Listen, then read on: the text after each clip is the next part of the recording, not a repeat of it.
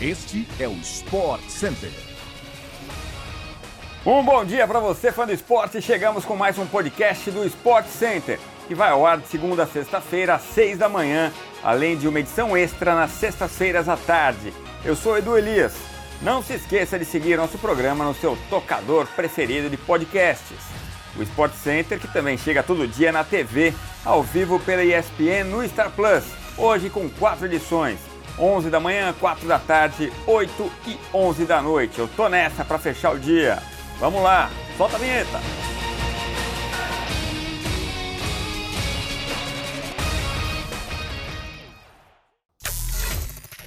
Neste domingo, o Bragantino venceu o Corinthians por 1 a 0 na estreia do Campeonato Paulista em Bragança Paulista. O gol da vitória do Massa Bruta foi marcado por Arthur. A estreia do técnico Fernando Lázaro no comando do timão, então, não foi como era esperado. O time da capital não conseguiu se impor diante do adversário do interior.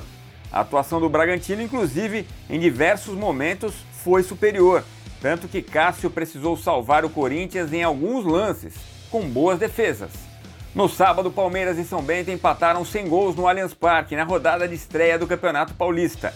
De volta à elite estadual, o time de Sorocaba se segurou até o fim e impediu a vitória do atual campeão o Verdão dominou a partida, apesar de o adversário ter tido algumas boas chances, mas teve dois gols bem anulados por impedimento. Os palmeirenses Jailson e Dudu estavam em posição irregular quando marcaram. Em noite de homenagens a Pelé, o Santos deu um susto, mas venceu o Mirassol na noite deste sábado, na Vila Belmiro, por 2 a 1 de virada na rodada de estreia do Paulistão. O Peixe saiu atrás no primeiro tempo depois de ser dominado pelo time do interior, que marcou com o Danielzinho. Mas o Peixe, apesar de um jogo morno na maior parte do tempo, conseguiu coroar a noite especial para o rei do futebol com um triunfo que saiu dos pés de Marcos Leonardo de pênalti e Lucas Braga. Um menino da vila, assim como foi Pelé, e um torcedor do Peixe antes mesmo de virar jogador do clube, foram os responsáveis pela reação santista. Com transmissão da ESPN pelo Star Plus, o Barcelona praticamente dominou a final da Supercopa da Espanha contra o Real Madrid e conquistou o título com a vitória por 3 a 1 neste domingo, no Estádio Internacional Rei Fahd, em Riad, na Arábia Saudita. Gavi teve grande atuação e guiou o time catalão com um gol e duas assistências para os gols de Lewandowski e Pedri, sendo eleito o melhor jogador da partida. Benzema descontou no final. Também na tela da ESPN pelo Star Plus, o PSG de 2023 ainda não engrenou.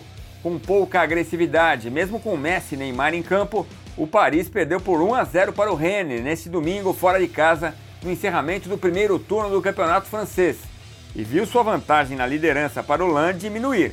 Agora são apenas três pontos. Foi a segunda derrota do PSG neste ano.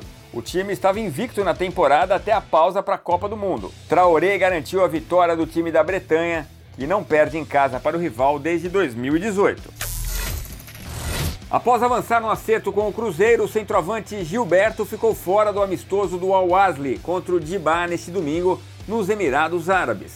O jogador tenta acertar o fim antecipado do contrato com o clube para assinar com a Raposa. Essa possibilidade de finalizar antes o contrato, que vai até junho, se tornou mais palpável neste final de semana depois de conversas entre o staff do jogador e a diretoria do Al-Wasli. Ainda é preciso alguns ajustes para a assinatura da rescisão, que hoje é vista como provável pelo staff do ex-jogador do Bahia.